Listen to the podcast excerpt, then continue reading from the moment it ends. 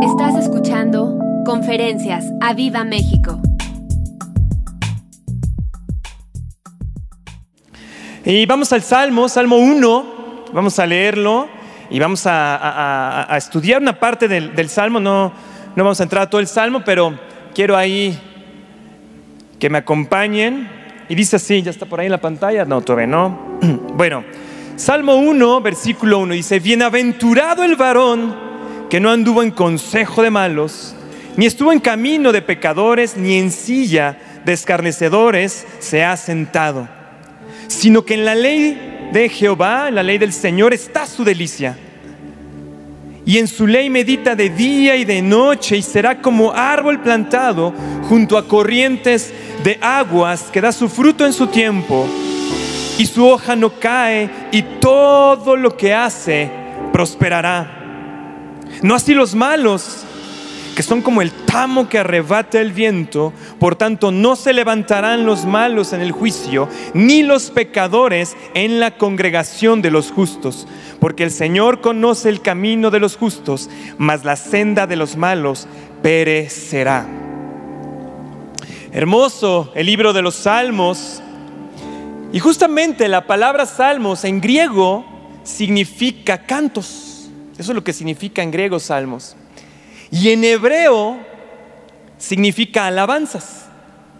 Así que el libro de los salmos justamente es el libro de alabanzas, es el, e, e, e, el, himnario, digamos, precisamente para el pueblo de Israel, ¿no? Y después nosotros, obviamente, ya lo adoptamos. y justamente esos son los salmos, son poemas, son poesías, son cánticos, son himnos que diferentes autores levantaron al Señor.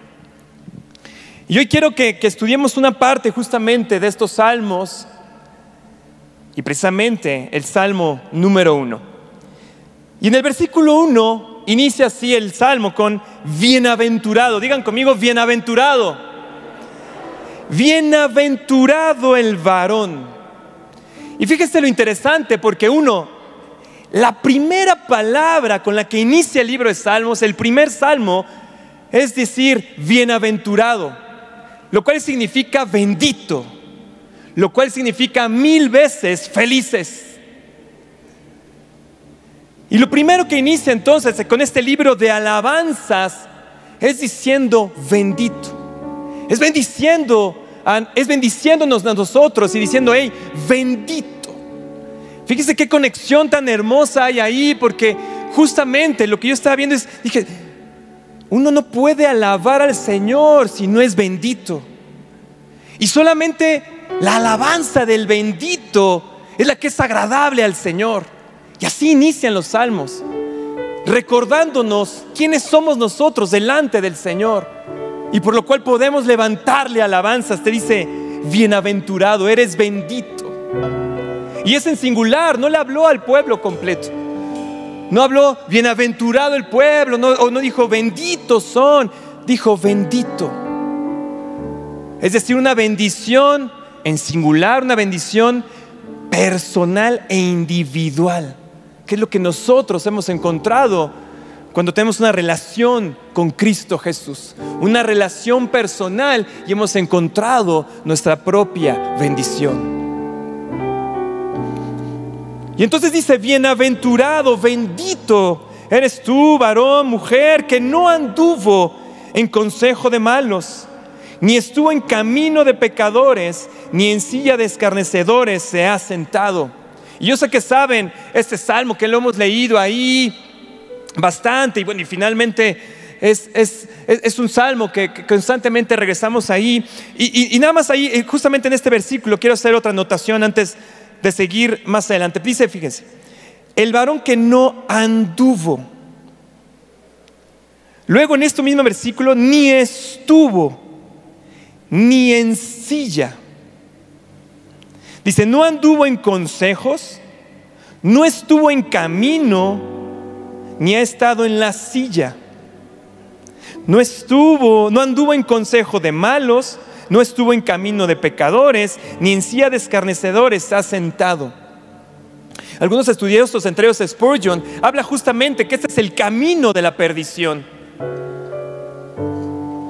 Porque los pecadores, porque el camino de la perdición justamente es este, es empezar a caminar en el consejo de los malos, de los impíos, dice otras versiones, para después estar, detenerte en el camino, considerar el camino de los pecadores y finalmente sentarte en la silla de los escarnecedores. El primer salmo y el primer versículo nos recuerda, nos dice, bendito, nos dice el Señor, bendito el que no, nos hace una advertencia. Y empezamos, y justamente les digo, algunos eh, comentaristas eh, hablan precisamente que dicen que este es el camino de la perdición, porque uno empieza a escuchar el consejo de los malignos, el consejo de los impíos, y empiezas a escucharlo y hay un momento en el que lo escuchas y de repente te detienes, empiezas a, considerar el camino de los pecadores. Fíjense, primero habla de los malignos, pero después habla de los pecadores y los pecadores son aquellos que ya tienen conciencia del pecado. Es decir, no está hablando de aquellos que, el velo no les ha permitido ver, que, no, no, se han visto ellos mismos como pecadores porque tienen un velo ahí que les impide, pero sin embargo son malignos. Entonces empezaron a andar en el camino de los malignos, se detuvieron a considerar el pecado y finalmente se han sentado en la silla de los escarnecedores. La silla significa esa comodidad. La silla significa que has entrado en este camino de perdición, entraste en un consejo, consideraste el camino, empezaste en ese camino de pecado y finalmente te sentaste cómodamente en la silla de escarnecedores. Escarnecedor significa aquel que se burla, los burladores. Y una versión nos aclara que son los blasfemos, los que levantan blasfemia delante del Señor. Dios nos libre de entrar en este, pecado, en este camino de perdición, porque empiezas oyendo, empiezas caminando, considerando su camino y terminas sentado justamente en la silla de la blasfemia.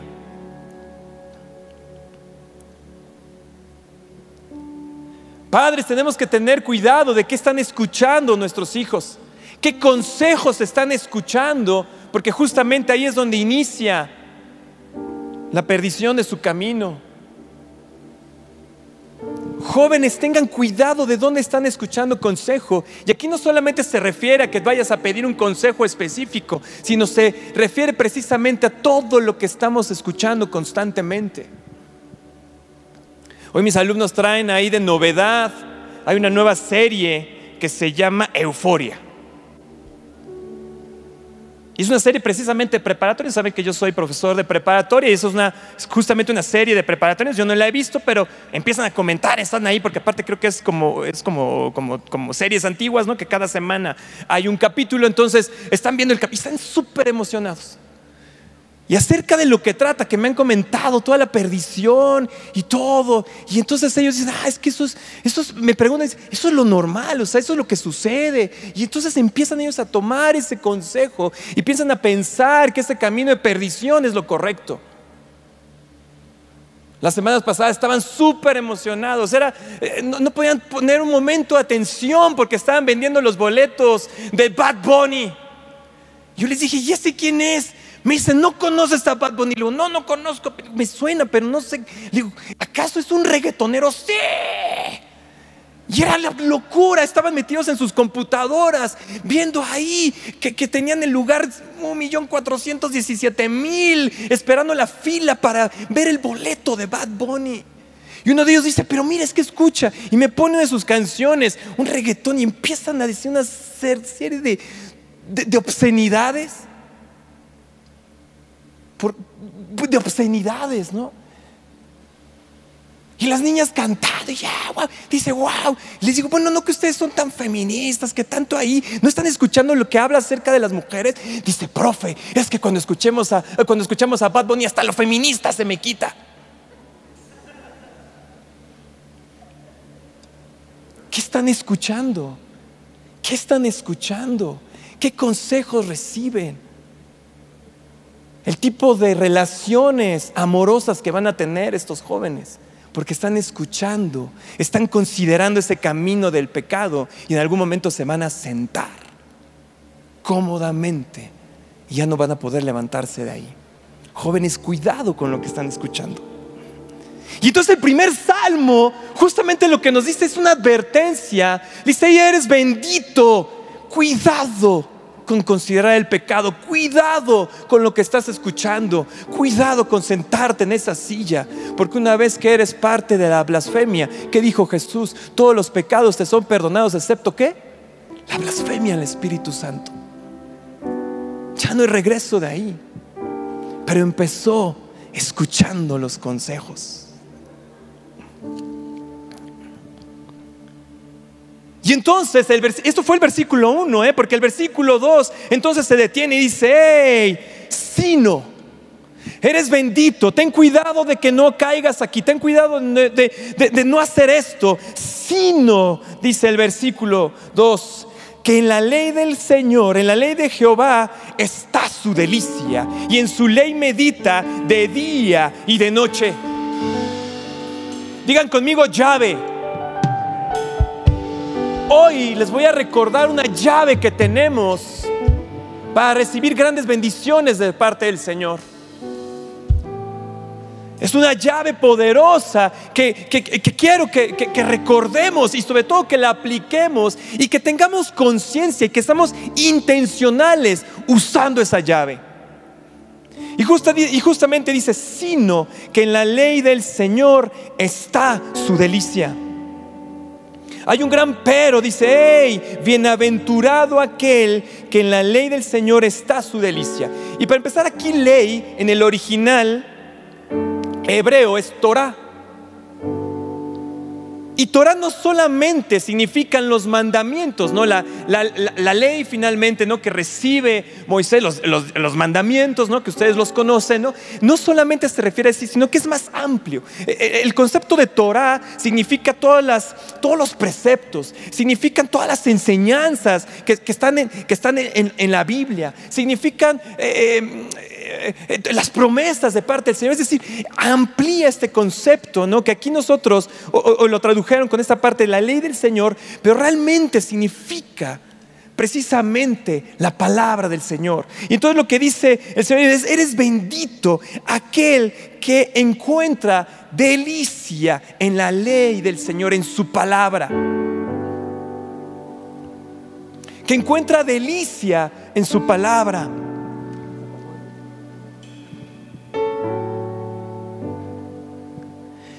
Delicia significa precisamente, viene, de, viene de, la palabra deleite. Y delicia significa cuando tienes un placer interno profundo en el corazón. Tienes una delicia, tienes un deleite, pero, pero les digo, es algo profundo, es algo interno dentro del corazón. Cuando tú experimentas un deleite, incluso hace que hace, hace mover tu voluntad. El deleite es tan poderoso que precisamente cambia de dirección tu voluntad. Y es lo que precisamente sucede cuando nosotros encontramos un deleite ahora en la ley, en la ley del Señor, en la palabra del Señor. Nos cambia nuestra voluntad, nuestra voluntad carnal, nuestra voluntad pecaminosa. Cuando encontramos ese deleite, lo que hace es mover, mover, trastornar, incluso puedo decir, la voluntad hacia los preceptos del Señor. Y se encuentras bendición justamente cuando encuentras este deleite, cuando encuentras esta delicia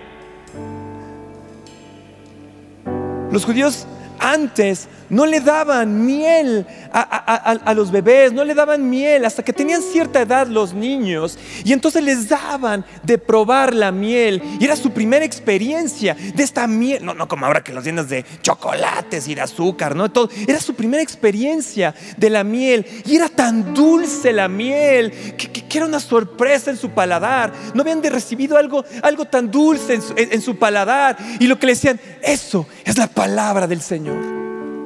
Eso es la palabra, es algo tan dulce, algo que te transforma, algo, algo tan delicioso, que quieres más y quieres más de ese dulzor. Y por eso dejaban la miel hasta, hasta, que, hasta que eran más crecidos los niños, para que tuvieran esa experiencia y siempre anhelaran la palabra del Señor. Es este deleite que debemos de encontrar en su palabra. Y de saberlo tan dulce, de, sentirlo en nuestro paladar y adorar y, y añorar más de su palabra. Dice, bendito el que encuentra esta delicia esta delicia que transforma, que, que, hace una transformación en tu voluntad y quieras más de su palabra, quieras agradarle a Él, porque has encontrado deleite en su palabra. Fíjese qué interesante es porque lo que Él dice, tienes que amar, tienes que encontrar deleite en la ley contradicciones, porque justamente como, nos predicaba el coach el miércoles, no hay una contradicción aquí, porque si lo piensas bien, la ley, la ley es la que te condena. La transgresión a la ley es la que trae maldición a tu vida. La ley es la que finalmente te va a apartar eternamente del Señor. Y sin embargo, aquí lo que nos manda el Señor es, dice, hey, que la ley sea tu delicia. Y hay una transformación en ello, porque justamente cuando nosotros venimos a Cristo, cuando empieza esta transformación, este arrepentimiento, y empezamos a, y se nos quita ese velo, y empezamos ahora a buscar las cosas de Dios, y empieza a hacer un deleite para nosotros, y es, como el, es el primer amor, y entonces vienes, quieres estar en su, eh, eh, en su, casa, quieres venir a todas las reuniones, te quieres conectar a todas las reuniones, quieres, quieres traer la palabra, quieres traer la Biblia aquí, quieren que sepan que eres cristiano, porque hay un deleite en ello. Y justamente todo se va transformando en tu interior y lo vas expresando hacia tu exterior. Es justamente esta palabra deleite que tiene que haber una transformación en tu interior para que lo puedas expresar hacia el exterior.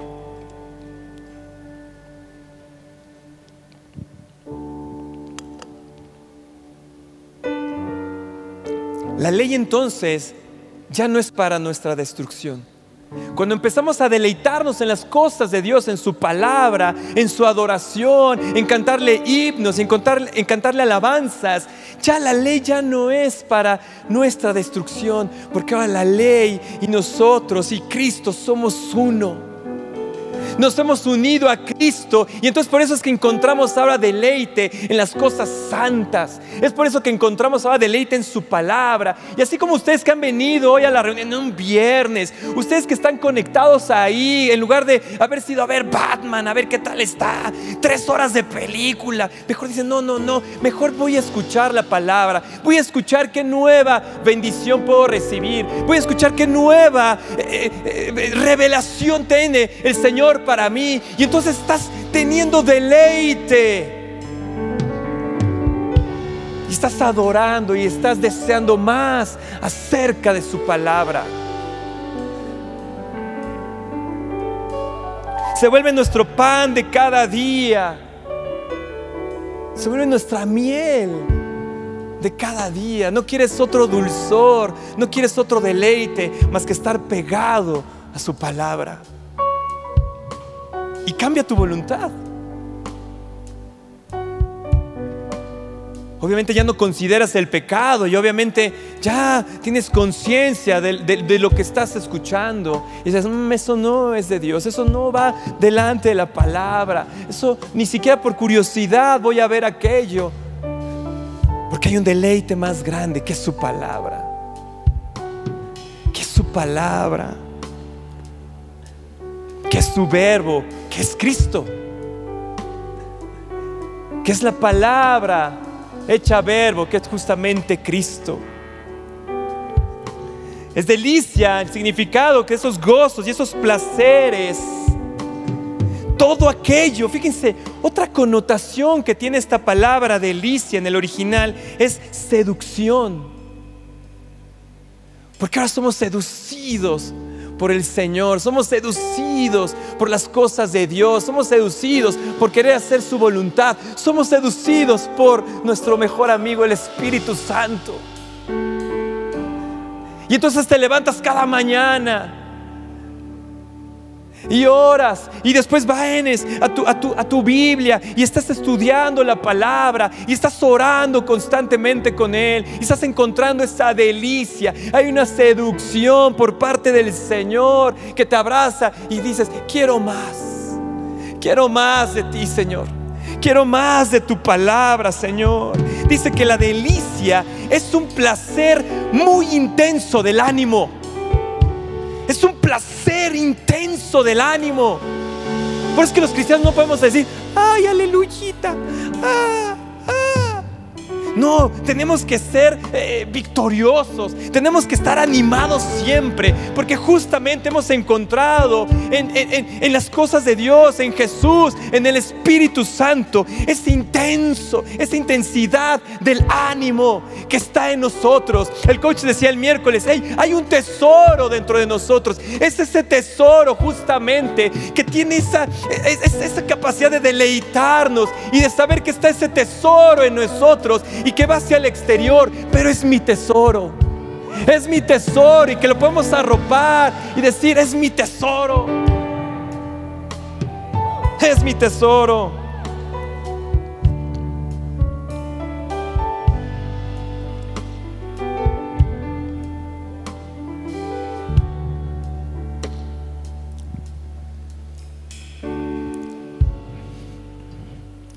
Ay, qué que encontremos cada día la delicia de estar delante de su presencia, de estar buscando sus preceptos y de estar deleitándonos ahí. Oraba yo cuando estaba precisamente meditando, eh, preparando esta, palabra y decía, Señor, que, que sí, que sea, que te me pegues.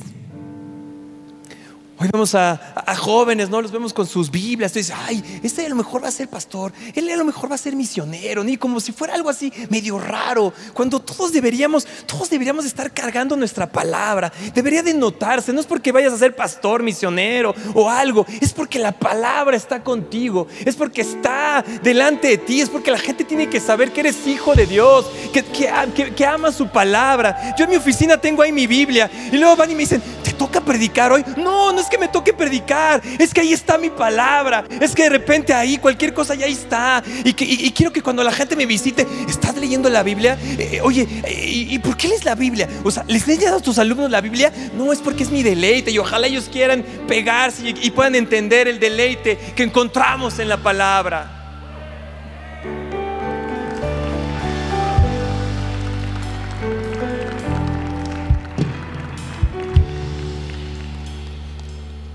Tienen en sus libreros así todos sus libros de filosofía, de economía, y yo tengo mi palabra ahí. No tiene, otros dos, tres libros sí, porque los uso, pero ahí está, mi Biblia.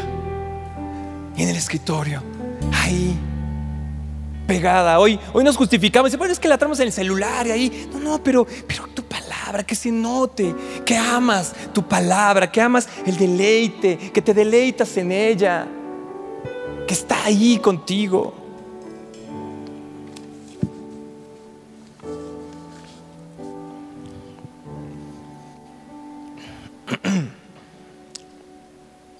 Les dije que les iba a dar una, esa la introducción.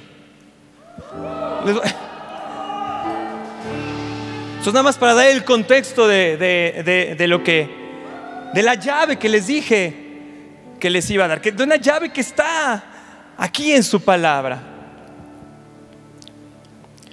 Y dice versículo 3 de este salmo. Dice, será como árbol plantado junto a corrientes de aguas que da su fruto en su tiempo y su hoja no cae. Y todo, digan conmigo todo, todo lo que hace prosperará. Todo lo que hace prosperará. Fíjate que eh, yo no había estudiado así este Salmo 1, ¿no? Lo había leído, a veces lo había orado y todo, pero ahora, ahora que me dediqué a, estudiar estos tres versículos nada más, que son los que, los, que quiero que, veamos esta noche, justamente veía y bueno, Señor, es que y eso es el deleite, ¿no? Volver a, leer el Salmo y aunque ya lo hayas leído y te lo medio sepas y todo, venir aquí y encontrar otras cosas y, encontrar otra revelación. Y entonces dice ahí, serás como árbol. Dice primero, bienaventurado, eres bendito. No se te olvide que a través de Jesús has encontrado la bendición. Ahora eres bendito y puedes ser llamado hijo de Dios y puedes levantar tu, voz para decirle, Abba Padre, y tener ese sello del Espíritu Santo, bendito. Dice, mil veces serás feliz. Dice, cuidado con el pecado, con los malignos, con los blasfemos. Dice, pero tienes que encontrar delicia en mi palabra. Tienes que encontrar delicia en mis negocios.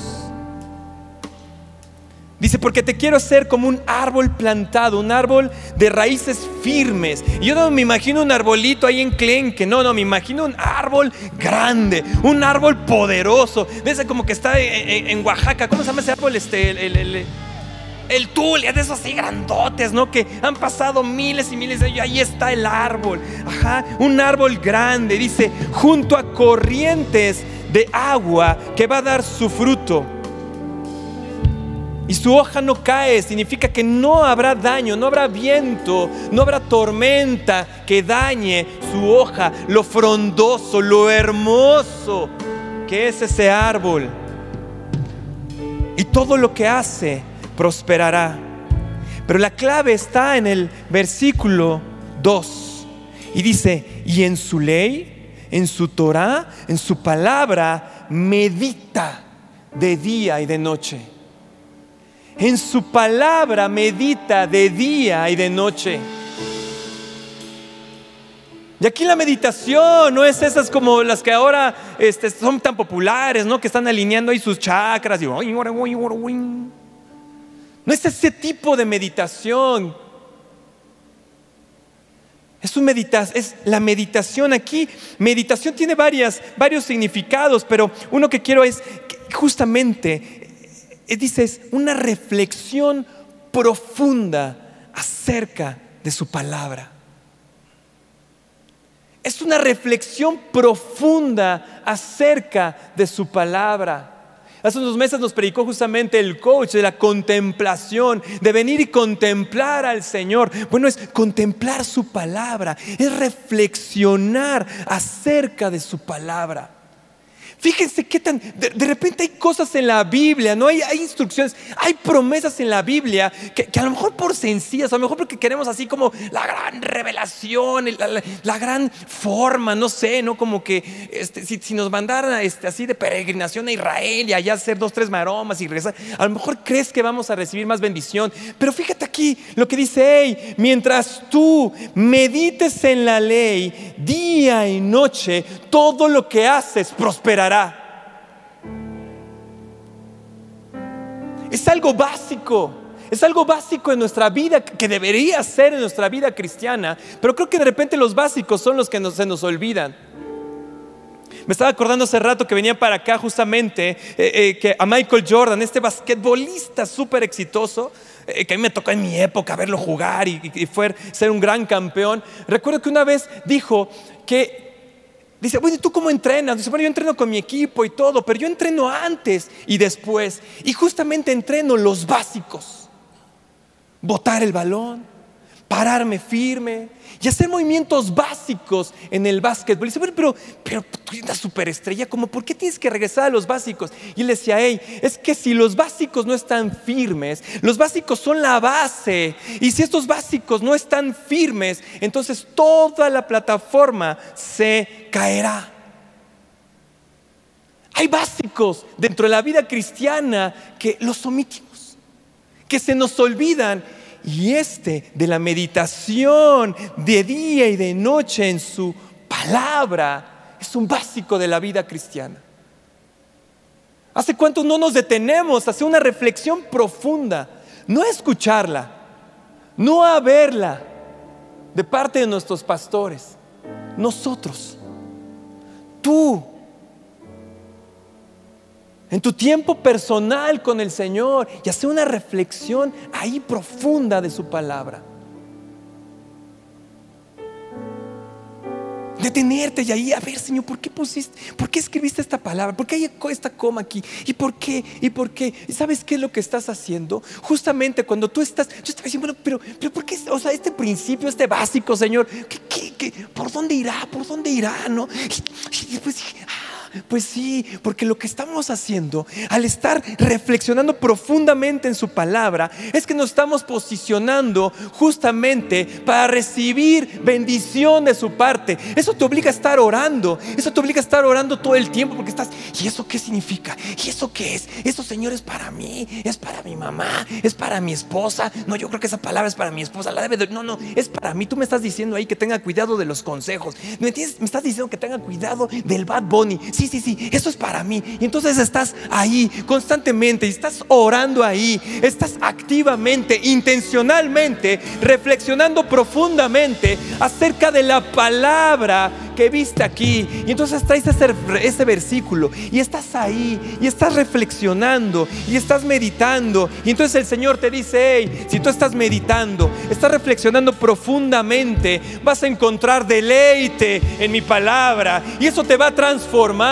Y entonces te va a transformar en un árbol que va a estar junto a corrientes del Espíritu Santo, donde vas a recibir bendición y bendición y bendición. Y todo lo que hagas prosperará.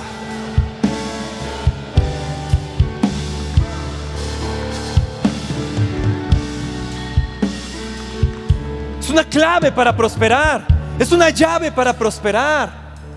Meditar en su palabra.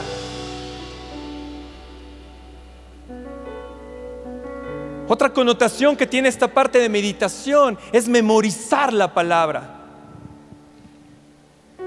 Y esto tiene sentido porque en la antigüedad nosotros tenemos el privilegio de tener Biblias, de tener libros, de tener eh, celulares, de tener ahora, pero antes no lo tenían. Imagínense, ellos escuchaban, se abría un rollo y hablaban y decían, y entonces tú tenías que estar ahí y tenías que estar escuchando. Y, ¿Qué dijo? ¿Cómo el Salmo 1? A ver, el Salmo 1. O sea, tenían que memorizarla.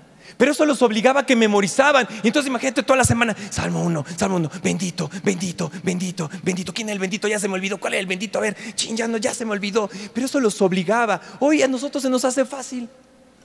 Porque está ahí. Lo escuchas, ah, sí, ese salmo ya lo vi. Ay, muchas veces lo he oído. Sí, sí, sí. Pero la idea no es que lo oigas, es que lo memorices, que lo traigas aquí, que lo medites. Y entonces va a haber una transformación y vas a encontrar un deleite, un deleite en su palabra. Y lo que dice el Señor, hey, si tú te deleitas en, tus, en mis cosas, en mi palabra, en mi presencia, si tú te deleitas en venir al auditorio a adorar como un solo cuerpo, no me queda de otra más que bendecirte. Y no queda de otra más que prosperarte. Por eso estos chicos que han venido a servir, los de video, alabanza, todos estos chicos que vienen aquí, que han estado sirviendo durante todo este tiempo, que han encontrado un deleite en el servicio del Señor, ¿saben qué? No les queda otra más que prosperar. No les queda otra más que recibir esa bendición. Pero tienen que ser intencionales en ello, tienen que recordar, encuentro deleite, porque yo estoy seguro que si ellos no encontraron un deleite en servir, en venir a escuchar aquí, ya lo hubieran dejado. Yo diga, me quedo en mi casa a escuchar Bad Bunny, pero no, ellos vienen. No les queda de otra más que, más que el Señor les bendiga. Y tú que también estás ahí escuchando, conectado, los que vienen hasta acá tienen que saber, el Señor quiere que sepan que son benditos. Son benditos, que el tráfico no los detuvo, que el frío o el calor que estuvo haciendo hoy no los detuvo de venir hasta acá. Y deleitarse en la palabra que hoy tenía el Señor para nosotros. No hay de otra más que ser prosperados. No hay, que, no hay de otra más que ser prosperados. No hay de otra más que recibir bendición.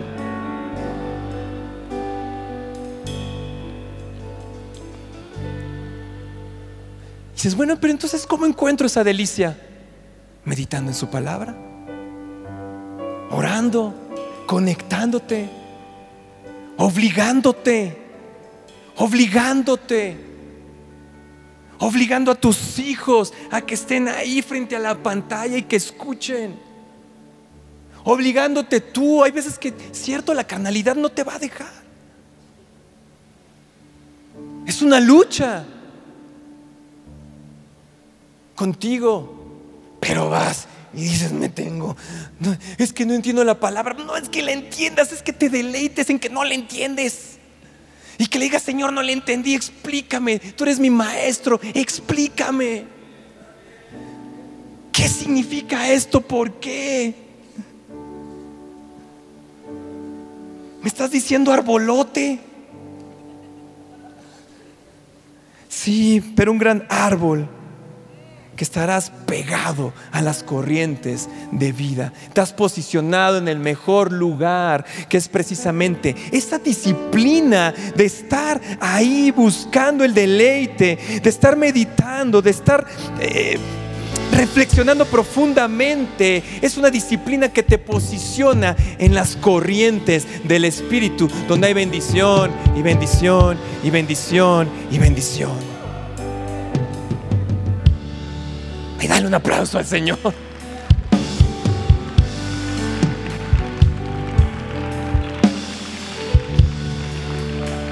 Es una llave que si la activamos y la hacemos y nos, y nos ponemos, nos disciplinamos en ese asunto, vas a encontrar deleite, vas a encontrar bendición y vas a encontrarte un día cara a cara con el Señor en la eternidad.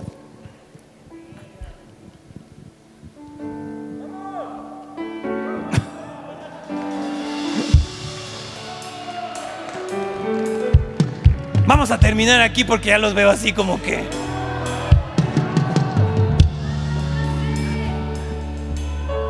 Es una, clave, una llave ahí que... Yo dije, ay Señor, ahora sí. A memorizarme la palabra. Los versículos que estén ahí, que sea mi deleite, que pueda hablar, que, que, que, cuando yo hable, hable tu palabra. Me encantan los niños de la academia, mis sobrinos, porque desde chiquitos ellos están aprendiéndose la palabra. Y se la están aprendiendo en inglés. Y en un inglés bien complicado, porque digo, ay, ¿qué, dijiste? Ese es el Salmo 23, ese es el Salmo 23, tío, pero es en inglés. ¡Wow! Y por estos niños de la academia, digo, ¡wow! Qué sabiduría de nuestros pastores de poner una academia para que nuestras generaciones puedan deleitarse en la palabra.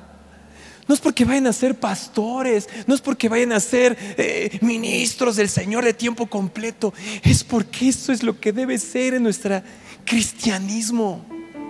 Es el básico que debe estar en nuestro cristianismo.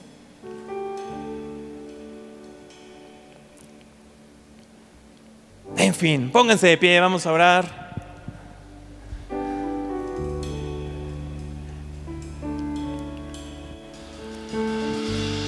Y ahora tú, así que ahora tú por ti mismo, así que ponte ahí la mano en la cabeza, en el corazón. Y dile, Señor, quiero encontrar deleite en ti. Un profundo, Señor un profundo gozo, Señor, por tu palabra. Ayúdame, Espíritu Santo. Dice que tú eres el ayudador. Ayúdame, Espíritu Santo. No solamente por la bendición, Señor, sino porque sé, Padre, que deleitándome ahí en tu palabra, Señor, voy a poder disfrutar más de ti. Voy a poder servirte mejor, Señor. Voy a poder ser mejor padre, mejor esposo mejor servidor en mi iglesia, mejor oveja, Señor. Transforma mi corazón, Señor. Dame las fuerzas, Padre, porque en mi carne yo no puedo, Señor. Me, gana, Señor, el, sueño, me gana eh, las actividades, me gana cualquier otra cosa, Señor. Ayúdame, Señor, dame la fuerza, Padre. Espíritu Santo, dame, Señor la fuerza, Señor, para disciplinarme, Señor, para ir a buscar tu palabra, Señor. Enséñame, Señor, a gozarme más, Señor, a deleitarme, Señor. Guarda mis oídos, Señor, a consejos, Señor, de los malignos.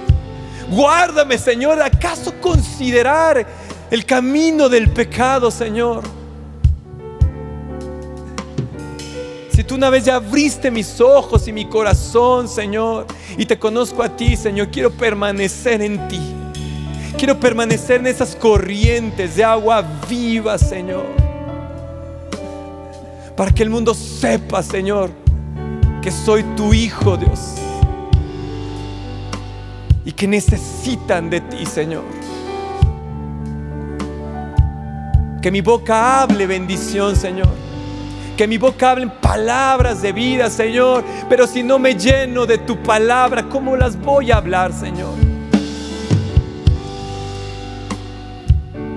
De la abundancia del corazón, Señor, salen las palabras. Abre mi boca, Señor.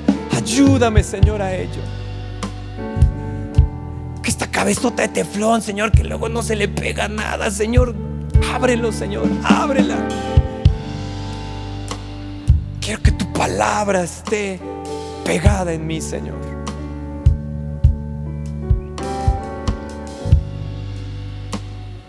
Te bendecimos, Señor, por esta noche, Padre. Te bendecimos, te adoramos, Señor. Te damos la gloria a ti, Señor.